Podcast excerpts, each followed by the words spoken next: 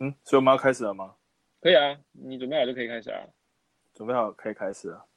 嗯，好，照惯例，两位开始打招呼吧。我我先开始打招呼吗？照惯例的话是这样啊，啊，还有惯例哦。我们已经有惯例了，我们已经录录了三集，已经有惯例了。没有惯例啦。嗯我觉得这集还是我先，因为还是我讲比较多。好啊，你，先啊，你先。然后换换乔乔好了，然后再一三这种。啊，我最后一，三啊，换一三啊，我最后，我最后。换一三啊，我等下就死不讲哦。好，那那医生你给个 action 的 hint 吧。开始。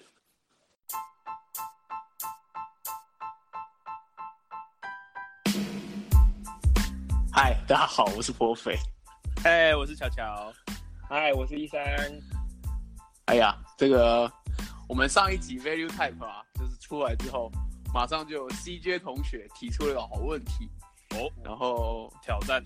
对对对对，这这个其实我们在 Twitter 已经讨论讨论完了，不过可能有些人没有 follow 我们的 Twitter，所以我们再大概讲一下，就是我们上一集有提到 value type 基本上是放在好，那 CJ 同学说其实是有一些情况 value type 会在 heap 里面的，哦，怎么说呢？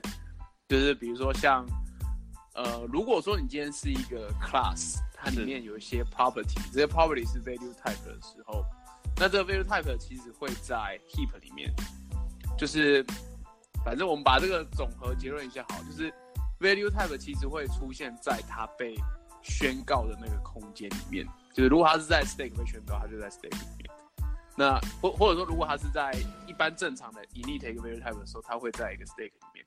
但是如果它在 class，假它是 class 某个 property，或者它是某个 singleton，或者说它是被一个 closure 给捕获的一个 vvalue type 的时候呢，它就会出现，因为这个这时候这个 value type 的值会被创造在 heap space 里面嘛，所以 value type 这时候就会放在 heap 里面这样子。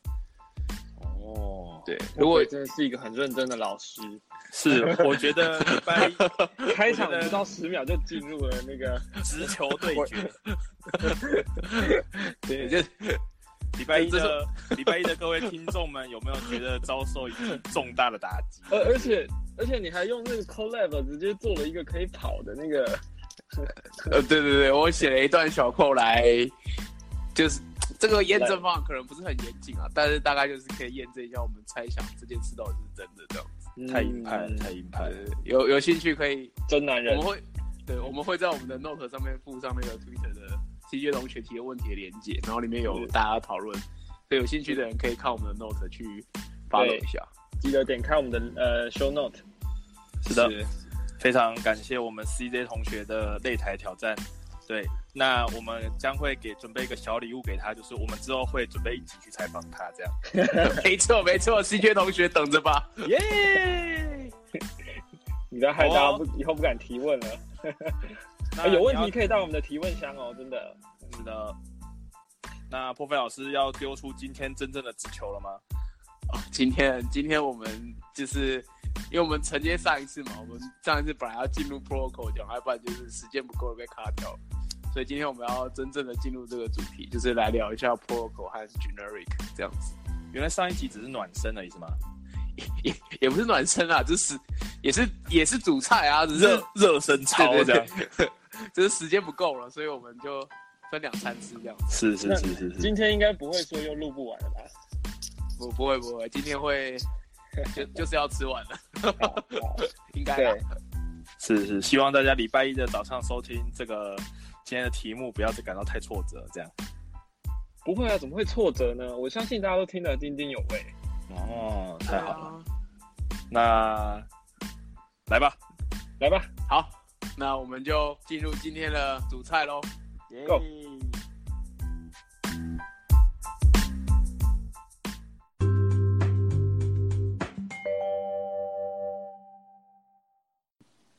我们大家都知道，这是 Swift，呃，就是开始推行一个叫做 POP，也就是 Protocol Oriented Programming 的这种方式嘛。那我两位对 POP 有什么看法？哦，我记得啦，就是有一个有个家伙叫 Krusty，一个虚拟人物吧。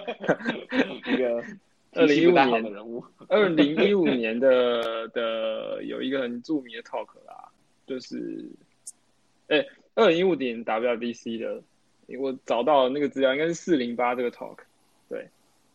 然后他就会讲说，哎，你用 O O 可以解决的东西啊，我在 Swift 里面用 P O P，也就是 Protocol Oriented Programming 也可以解决，然后还可以避免掉一些 O O 的问题。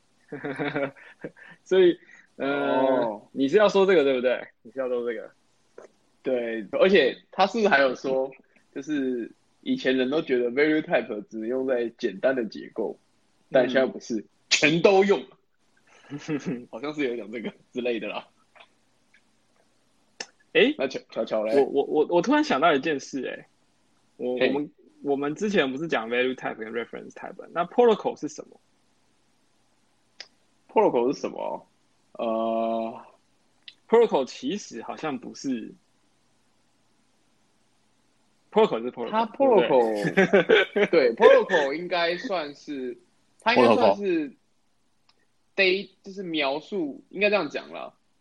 Value Type 和 Reference Type 他们是这个资料本身它的性质是什么？但是需要另外一个区块去描述这些性质的细节。对，那 Protocol 呢？我我会这样问是因为哈，我会这样问是因为。有的情况下，我们会不小心写成说我要丢进去的东西是一个 protocol 的，比如说的物件。可是其实它，可是 protocol 并不是一个，是其实其实有有的人一个讲法是说，其实你要的是一个一个容器，而不是一个。一个，你其实要的不是 protocol 那个 protocol 本身，你要的其实是一个符合它的某个实体。这就是 OOP 常讲的一个小故事。如果它看起来是个鸭子，那它就是个鸭子，就是所谓的 duck type。对，没有错。好，这边我我综合也回应一下哈，就是说我们的 protocol 其实，在书里面应该说有两种。主要的使用的方式，一种是刚刚提到是把它当做一种 type，就是我们可能会写说，比如 let a 它是直接指明它的性别是圈圈圈 protocol，圈圈圈 type 它是一个 protocol，那或者是用来做 constraint，就是我们可能也会发现什么 extension 某个东西，然后或者它某个它下面的里面的可能是 generic 好了，它是某个 protocol type。这是第二种用法嘛，就是它用来当做条件限制的一种。那 protocol 当做型别来使用，其实它的真正运作机制是这样子：当你如果写出一个像我们刚刚讲的 let a，然后它是买 protocol 的 type 的时候呢，其实这个 a 的 type 是什么呢？它是如果 compiler 看到这样子的一个宣告方式，它会为 protocol 建立一个 existential container，所以它真的会有一个 container 存在。这 container 固定是五个 byte。那所以它真实的型别其实可以想成是这个 protocol 的 existential container，它是一个明确的 type 这样子。所以你如果说用这种方式来使用 protocol 的话，你看都是那个容器。那真正容器里面是什么？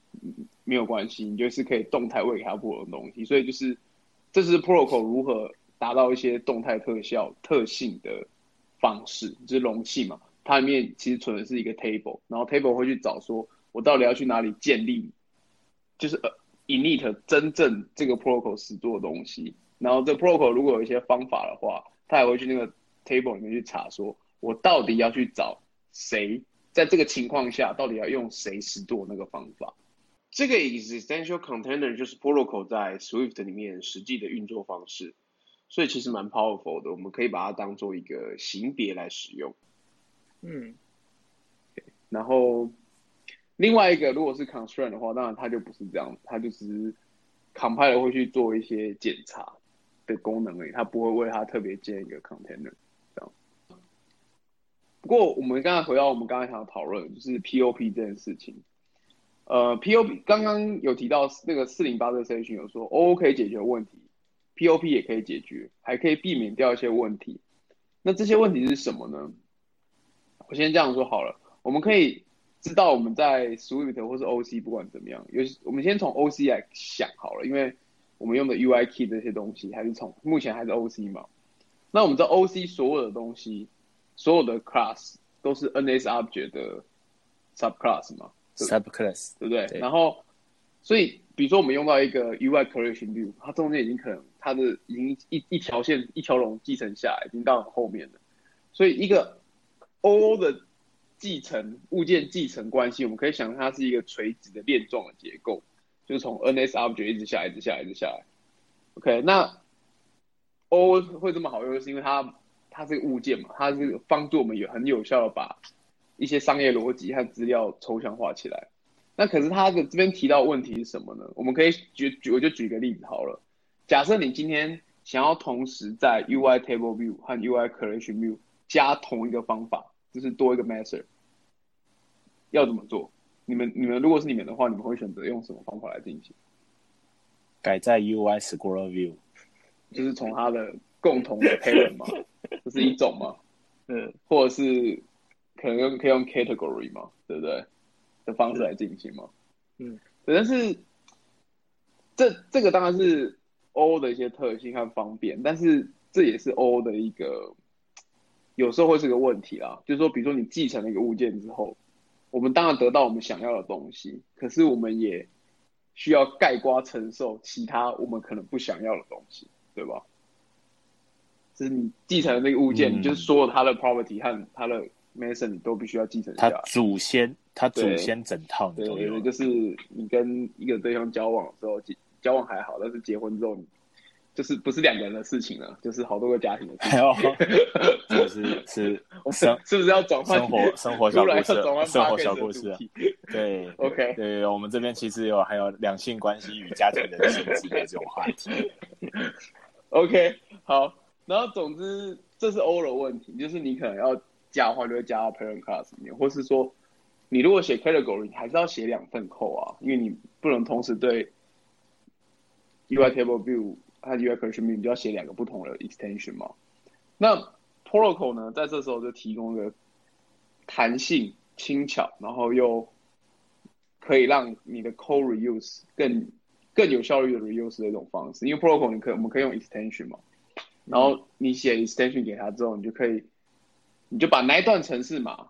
你任何一个物件，或是任何一个资料结构，它想要有这一段程式码的功能，你就让它继承这个 protocol，等于就是，所以我觉得 protocol 在这时候看起来有点像一个 code injector 的角色，它就是，哎，你想要这个功能，那我就把这 code 注给你，你只要继承我，你只要遵守我就好了，不能讲继承，遵守我就可以了。所以，这是 protocol 这个，我所以说我觉得 extension 呢是 Swift 提出来的一个。非常重要，然后我觉得也非常具有里程碑象征的一个功能，就是以前我们知道我们在 OC 用 Protocol，嗯，大概是 Delegate、Data s o 你真的只能当做一个界面。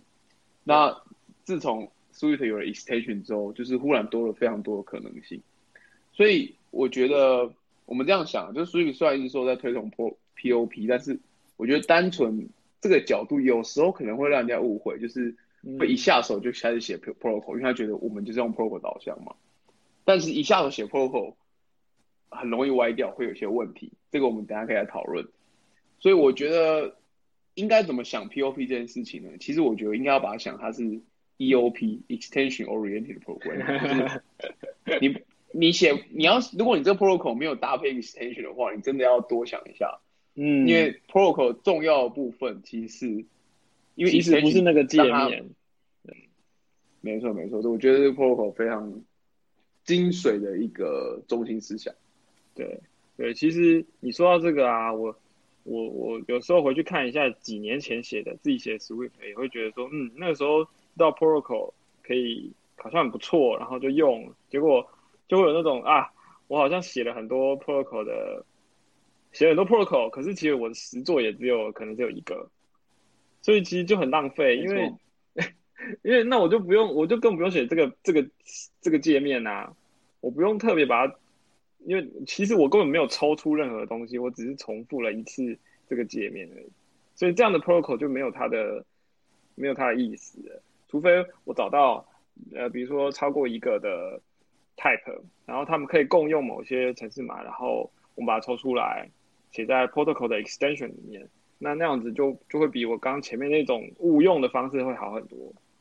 假设你现在如果 protocol 只当成单纯的界面，还有一些实际上开发问题会发生，就是你之后在 trace 这些 code 的时候，我们在我们那个 Xcode 里面点的就是 navigation 的时候，你常常会就跳到 protocol 那一层，但是你们在 trace code 其实你想关注的是它的始作到底是什么嘛？所以这对很容当这个 protocol 变得很多的时候，这件事情就会开始让你的后面的 debug 啊，或是维护这城市码都会开始越来越困扰。所以我觉得这是要小心拿捏的。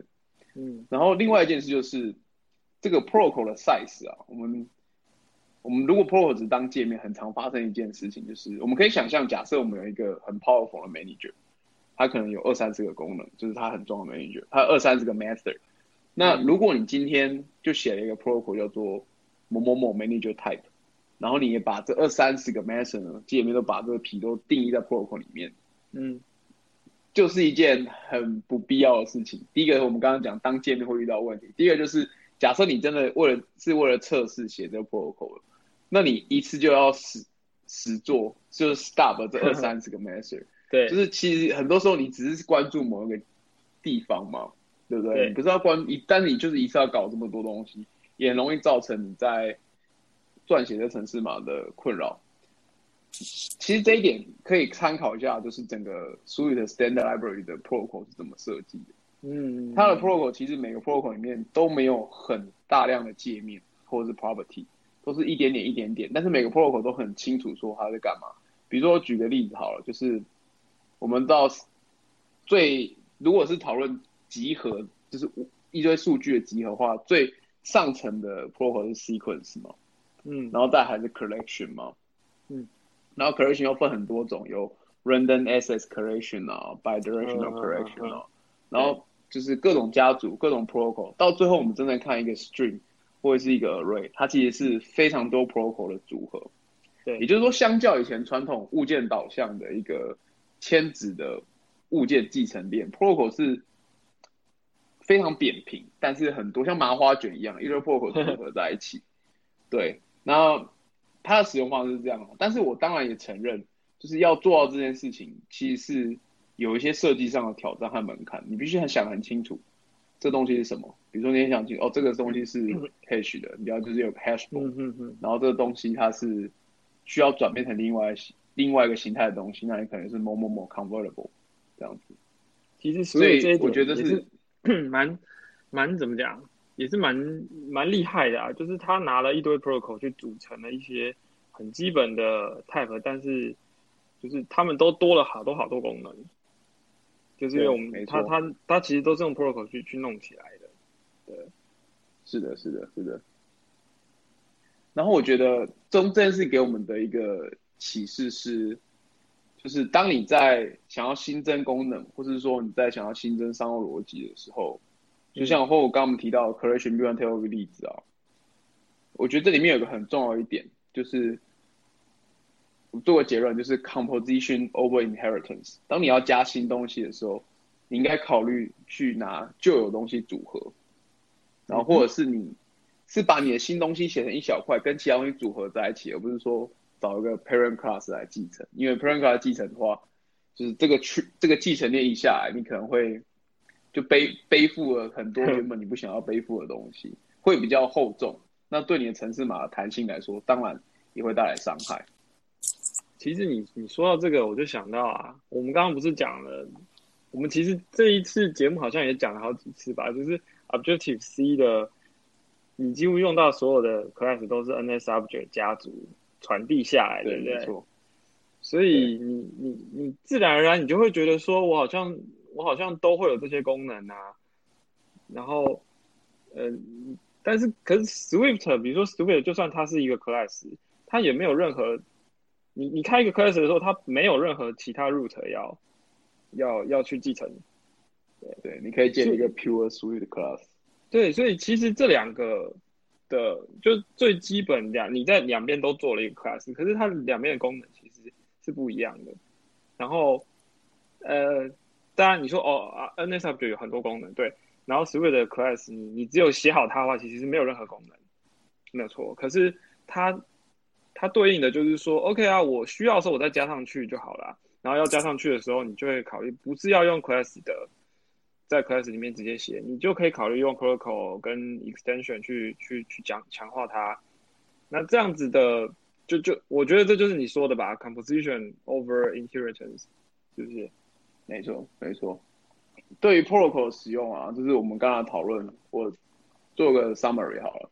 就是基本上，如果你真的虽然是 POP 导向，在所有推动 POP 这个事情，我们刚才讨论蛮多 POP 的 value type 的优点，但你真的在用的时候，第一个还是，我觉得还是应该像像一三刚才也提过，就是你应该先写一个真正的型别，而不是说你开始下手就写 protocol，这样很容易歪掉。然后这个型别写一写之后，你发现哎，有一些地方是重复的，然后你就可以找一下之前是不是有 protocol 可以。完成这些你重复的功能，那如果没有的话，是不是有其他的 protocol 可以组合，然后完成这个功能？如果再又没有的话，你可以考虑说，哎，这个东西除除了功能程式码可能重复之外，它可能还接受不同，可以需要接受不同的型别。那之后你可能要需要先优先考虑 generic，然后真的都没有，最后你可能才说，那我再创一个新的 protocol。我觉得这个整个顺序应该是这样想下来的。呃，我我我开始学学习 TDD 的时候啊，就是我我这可能会扯远吧，但是就是就像刚开始做 TDD 的时候，就会觉得嗯，好，反正那我们要做最小可行的实作，对不对？所以对，哎，第一个选择就是我的 model 的时候就会是就是 struct 而不是 class，然后除非我要去 mutate 它，我才会把它改成 class，对不对？那用这样的方式去开展的时候，就你就会发现，哎，其实你不会一开始去写一个 protocol，你最小可行去实现它的会是你的 struct class 或是基本的 type，然后等到等到发现有些东西可以抽出来，你在 refactor 的时候，你才会去说，OK，这东西我可以当做一个 extension protocol 的 extension 来使用。对，就以我不长的 TDD 的。经历来说，我觉得，呃，这最近节目讲到的 value type 优于呃先于呃 reference type，以及我们 protocol 放在比较后面才去把它抽出来，我觉得这都是完全符合我的经验的。嗯，我讲一些形而上的东西哈，其实 p r o f e 刚才整理的这些啊，我觉得，我觉得其实是在训练呃工程人员，就是。不要 over design，没错没错，说的非常好。没错，其实其实最重要的事情就是不要 over design，因为其实大家都被训练的，就是大家非常害怕改变这件事情。但是这个行业唯一不变的事情，它就是改变，每分每秒都在变。对，那既然它都在改变的话，你就不要去设想过多脑袋衍生出来的一个东西，而是。要在你真正需要的时候，你只要做到目前线下需要的部分就可以，而不需要去想未来会发生什么事情。因为，呃，在后续的迭代的变动里面，它一定会进来。等到有需要的时候再去做这个变动，其实才是一个比较路呃，你没有办法预测比较务实的一个设计啦。对啊，一个比较务实的一个工作法。过度的设计还有过早优化，过早优化，觉得都是都是万恶之源呐。其实像今天一整串这样子聊下来啊，我就会觉得的是 video type reference type，然后包含 protocol，其实啊，有有一种有一种把有一种用工具去协助工程人员做。呃，这个怎么讲？协助工程人员做一个比较小的设计啊，或者是比较比较比较简洁的设计，或者是说说用工具去去限制人，可以这样讲吗？对，这个就是回应到我们前面我前面提的 local reasoning 嘛，就是我希望你只关注当下的地方，就是一个比较小的 scope 哈，你在考虑的事情是在那个 scope 里面。那当然，设计相对会比较小。那你也是在那个地方，就可以赶快把事情搞清楚。那你也不要跟这个 scope 之外的东西有太多 dependency，因为它就是会一直增加你的复杂度。这样。嗯，所以我觉得 protocol 和 value type 某种程度是在处理这件事情，应该说是处理这件事情非常好的帮手，这样子。嗯，当然还有 generic。那说到 generic，我想要问大家一个问题，就是说，假设我们现在有一个 function，它这个 function 假设要 do something 好了，它有一个参数，那这个参数是一个 protocol，所以这个 function 我们其实可以，你现在是要用人脑写扣吗？没有，我我们就好，我们大概稍微脑袋浮现一下就好了。OK，这个 function 它是一个参数，然后我们可以有两种写法，一个就是 do something，然后括号，然后参数是请别是那个 pro，就是一个 protocol。那另外一个写法是我们可以用 generic 的写法，我们知道就是 do something，然后宣告一个 generic，比如说 T 好了，这 generic 呢，它可以加上这个 protocol 的限制，然后这个参数呢，吃的是这个 generic 的参数。这两个基本上是同样意思嘛，对不对？但这两个其实实际上的运作有一点点不一样，在 runtime 的时候，所以会造成他们是可以做选择的。那如果如果已经飘走的听众朋友没有关系，你可以把网页打开，我们有把这个段打在。这个一定要说，我们把网，这个一定要把城市码放上去的。对，没错。好，我再简洁说一下好了，就是假设有同一个方群。它有两种宣告方式，一种是吃 generic 的泛型宣告方式，然后一个是直接吃 protocol。嗯，那这两个你们知道 runtime 上有什么差异吗？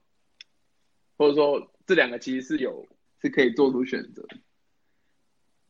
嗯，我们要选哪一个？你如果用 generic 的话，应该它在 compile 的时候，它会直接帮你写出实际上用到的那个 type 的的实作，对不对？对，没错。然后，如果你是 protocol 的话，就是会变成我们刚刚讲的。你如果把一个 protocol 当做型别的话，就会生成一个 existential container。所以每个 existential container 都是一个 overhead 嘛。那当然，这个效能的差异，对我们写 iOS app 来说的话，基本上几乎都是可以忽略的啦。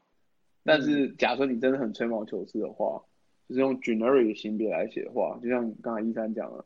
Compiler 会帮你决定到底它真的是什么，你最后喂给它是一个什么型别，它就会再重新展开成一个该型别的方讯这样子，所以嗯，它就没有那 Open Container 的 mapping 嘛，所以理论上来说它是效能会比较好的。你讲一讲，如果真的有这种，要回去改很多城市码。不会，那个虽然说效果比较好，但是其实可能可以忽略。其实不是诶，我觉得这件事情要反过来变成语义的思考。你今天加了 generic 下去之后的语义，跟你直接挂一个 protocol 上去的语义，我个人觉得不太一样。请说，愿闻其详。因为因为像我们前面有提到 value type 跟 reference type，对，那你如果顺着这个脉络走的话，就会变成的是 Swift 其实把型别这件事情，它是希望开发者脑袋中是有明确的型别的。那你今天用了 generic 来去宣告的时候，你其实是很明确的在告诉 compiler 说，这边的 type 你在 compile 的时候是可以决定的。嗯，但是你今天如果用的是 protocol 的话，那意思是告诉 compiler 说，你还要再去猜它是什么？对啊，嗯哼，这就是 Perfect 刚才说的，要加一个 extension container 去去明确性的这个问题。这也是另外一个思考的角度。但我刚才我说我可能会想要回去调整自己很多城市码的原因是说，因为。这可能也是以前在学 Swift 的时候没有想清楚 protocol 这一个，你写了一个 protocol 之后，它到底代表的是什么意思？那其实你刚刚举的这两个例子啊，它其实就是在表示说，我们在用 protocol 的时候，到底是指着它被约束的那个条件，还是我们在指的是它一个一个一个 container 一个实体？嗯，对，那这样子的两个，对吧？我没说错吧？没错，就是一个。我突然想到一件事情，这这两个语法好像实际上用起来会不会真的不一样？你说里面实做的东西吗？对，因为你看哦，你如果今天是 protocol 的话，你进了 do something 之后，你是不是只能够 call protocol 里面的东西？对啊。可是你今天如果是一个是一个 generic 进去的话，你是可以拿到这个 type 的。所以你除了 protocol 之外，你还有这一个 type 可以用的东西，是这样吗？理论上是这样，但是你在写的时候是没有办法，因为。假设说你把这 generic 加上，你这 generic 限制必须是这个 protocol，你实际上在写 code 的时候，还是只能用那个 protocol 的界面而已。对，其实应该是里面应该会长一样才对啊。对，里面会长一样，只是 runtime 的行为会不一样。嗯，所以我不是为了说，因为呃，可能效能差一点点，看那一点点效能，我是为了我我是为了觉得，嗯，我我要更清楚的。应该说，我更懂描述，更更清楚这两种的差异之后，我觉得其实我要的是是用 generic 的这一种的意思。对，因为我我 care 的其实不是那个呃那个物那个东西，它是因为因为 protocol 其实在我看起来，它也不是真的一个 type 啊，它是一个它其实应该当做当做一个约束。所以如果你硬要把它当成一个 type，虽然 Swift 可以让你做到，可是在我的用意上，其实就就就偏离我的我们在设计上的一个想法，是不是？这我觉得这两件事情的确是要能够分清楚的，到底是一个约束，还是说我现在只是希望某个界面的一个更抽象的形体容器，这样容器这样的存在，我觉得这两个使用场景是不同的。当然，我自己一开始也是很没有办法搞清楚这件事情。不过我觉得理解它是个 container 之后，慢慢的我就可以比较清楚的去知道说什么时候我需要是条件的约束，什么时候我需要是一个像容器这样的抽象存在。嗯，好，我想我们今天其实也讨论了蛮多事情了嘛，从好硬哦，对，好像有一点，就是从那个 str 啊 class 的差异啊，然后 protocol 和 generic 啊。就是什么时候用什么，我就做一个最后的结论，就是好为今这这些今天的所有讨论，如果你真的要写 protocol 的话，还是先从真实的型别开始写。当你发现有重复的 pattern 的时候，你再来考虑怎么把它抽出来。然后抽出来的话，可以优先考虑是不是有既有的 protocol，再考虑 generic，最后才是创造新的 protocol。那如果这么一长串东西，你也觉得到底在供他小的话，也欢迎也欢迎到我们的 Twitter 来做那个听众投诉。对，如如果我没有讲错的话，后续的讨论呢，尽量尽量那个对，让我们知道，请请教育我们，指正，是是。是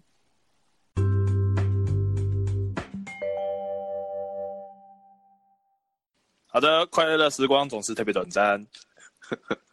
又是我，这次破费应该讲的很很痛快，都讲完了。对，没错。有把菜出干净吗？吃的一干二净了吧？盘子都舔了，盘子都舔，很好，很好。如果你喜欢我们的节目啊，就是欢迎 follow 我们的 Twitter，然后我们 Twitter 账号是 week 底线 self，week 底线 self。那如果你觉得真的非常非常喜欢的话，你可以推荐你的。呃，同事或者是其他的开发者朋友，那我们的官网，我们现在把它移到一个呃一个页面，是你可以打 bitly 啊 bit 点 ly 斜线 week 底线 self 底线 podcast，bitly 斜线 week 底线 self 底线 podcast。如果你我这样讲你听不清楚或记不得，没关系，你就打开 show note 里面都会有完整的连接。Yeah，好，那回到我们开头一样。我们非常欢迎有任何的朋友跟我们做深度的交流，嗯，跟互呃跟互动哈。那也欢迎就是随时在推特上面针对任何疑问，或者是想要深入讨论，那也就是非常欢迎。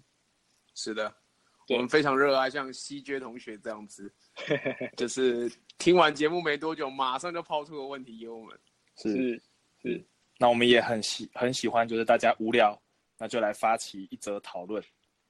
对，例如我们的小绿同学，嗯，我们在呃推特上看到很多人的回应啊，就是让整个感觉好像大家都很有参与感。这这其实就是我们想要的那种效果。对，没错，没错。对对对，就是大家一定要记住一件事情，就是没有蠢问题。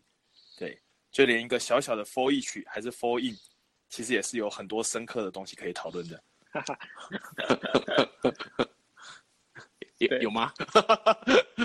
有有，那是因为你，那是因为你一句话就把它就把就把它总结了，砍又掉了。对，对我我我写了三个点都还不写到重点。好。反正预知详情讨论，请看我们 show note。啊呀呀呀，好，我要放上去。好，啊，顺便一提啊，就是因为我们在整理 podcast 一些题材啊，就是当然我们我们不是都只讲呃特定的主题，我们有时候会想说，哎，最近 Apple 的开发圈啊发生什么事情？所以在整理这个过程中，我们就觉得，哎，其实有些东西我们可以在 podcast 以外。因因为可能来不及收集进来，我们可以用别的形式去去把它，既然都收集了，其实可以把它整理一下。所以，呃，主要是我就去找了一个服务，然后把它做成一个电子报的形式。所以呢，这个电子报，呃，我也会把它放在连接，你可以有兴趣可以点进去看。就是它大概也会是一周一次这样的形式。好，所以呃，反正很多人都跟我们说，就是啊，我现在学学 iOS 啊，然后好像。很多焦虑，因为 因为好像焦虑焦虑，对，要焦虑焦虑这样一起来焦虑焦虑，就好多事情要去追，然后总觉得怎么好像都追不完。那透过我们的 podcast 啊，还有这种电子报，这些这些把这些素材整理起来呢，就是希望大家可以呃减轻一些负担，然后呃把精力放在跟我们快乐的一起讨论有趣的东西上面。对，喜欢听声音的朋友们可以用 Podcast，喜欢看文字的同学们呢，那也欢迎订阅这个一三的电子报。啊，谢谢啦，谢谢大家，谢谢大家，那我们就下集再见啦。对，不知道不知道何时的下集见，拜拜，拜拜。